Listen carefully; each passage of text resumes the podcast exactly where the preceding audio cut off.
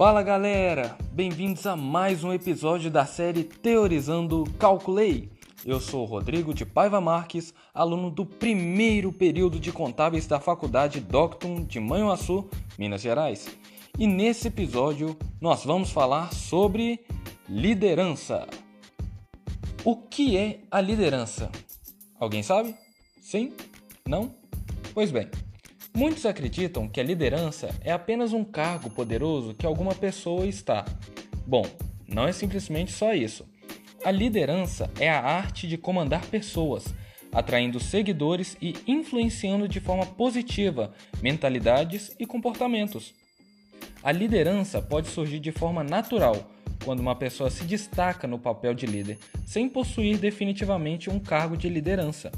Esse é um tipo de liderança informal. Mas o que, você acabou de falar, Rodrigo? Calma que nós vamos explicar melhor. A liderança informal é quando uma pessoa não possui definitivamente um cargo de líder, mas ela influencia tão positivamente as pessoas à sua volta que elas o colocam como líder. E também existe a liderança formal, que é quando alguém possui o cargo de líder, quando foi atribuído a alguma pessoa a função de liderança por alguém que estava acima dela, por alguém que estava numa escala superior a ela. Mas qual é a função de um líder? Bom, a função de um líder é inspirar outras pessoas a fim de que essas possam fazer por si mesmas muito mais do que fariam se estivessem sozinhas. E agora vamos falar sobre os três tipos de liderança mais famosos.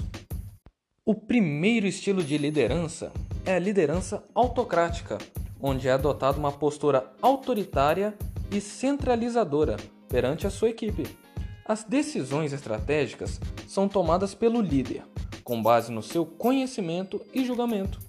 Os colaboradores estão sujeitos às regras muito bem definidas, a pouca ou nenhuma abertura para que se posicionem, questionem ou contribuam com algumas ideias ou sugestões. O segundo estilo é a liderança democrática, onde os líderes que trabalham com este estilo estão abertos à participação, sugestão e contribuições da sua equipe. Essa é, na verdade, uma postura incentivadora Líderes democráticos estão sempre preocupados com a satisfação, bem-estar e motivação do time. Procuram estimular os bons relacionamentos, a comunicação aberta e o desenvolvimento dos colaboradores. Já o terceiro estilo de liderança é a liderança liberal, onde o líder liberal parte do pressuposto que as pessoas possuem um nível de maturidade elevado, a ponto de não precisarem tanto dele. Ele entende que pode deixar o grupo à vontade, sem necessidade de acompanhamento constante. Esse estilo de liderança conta com a capacidade de autogestão da equipe. Vale lembrar que a liderança é diferente da gerência, pois a liderança visa atingir com sucesso seus objetivos por meio de influenciar as pessoas. E por fim, vamos falar as características importantes para um líder.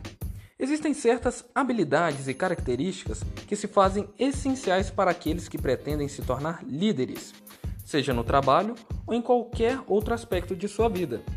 Essas características são carisma, discurso claro e didático, respeito e empatia, paciência, pensamento estratégico, rápida tomada de decisões, boa capacidade de delegar tarefas, discurso motivacional e inspirador, disciplina e organização, proatividade e compromisso e autorresponsabilidade.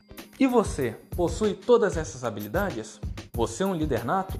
Se você quer se tornar um líder e não tem todas essas habilidades, pode ficar tranquilo, porque elas podem ser aprimoradas e desenvolvidas com o tempo. Vamos chegando ao final deste podcast. Caso queira entrar em contato comigo para falar um pouco mais do nosso tema, meu número é 99688695. Obrigado por ouvir este podcast. Espero que tenha gostado. E não deixe de conhecer a nossa plataforma Calculei, onde você poderá ver mais diversos podcasts. Vamos ficando por aqui. Espero ver você no próximo episódio e até mais!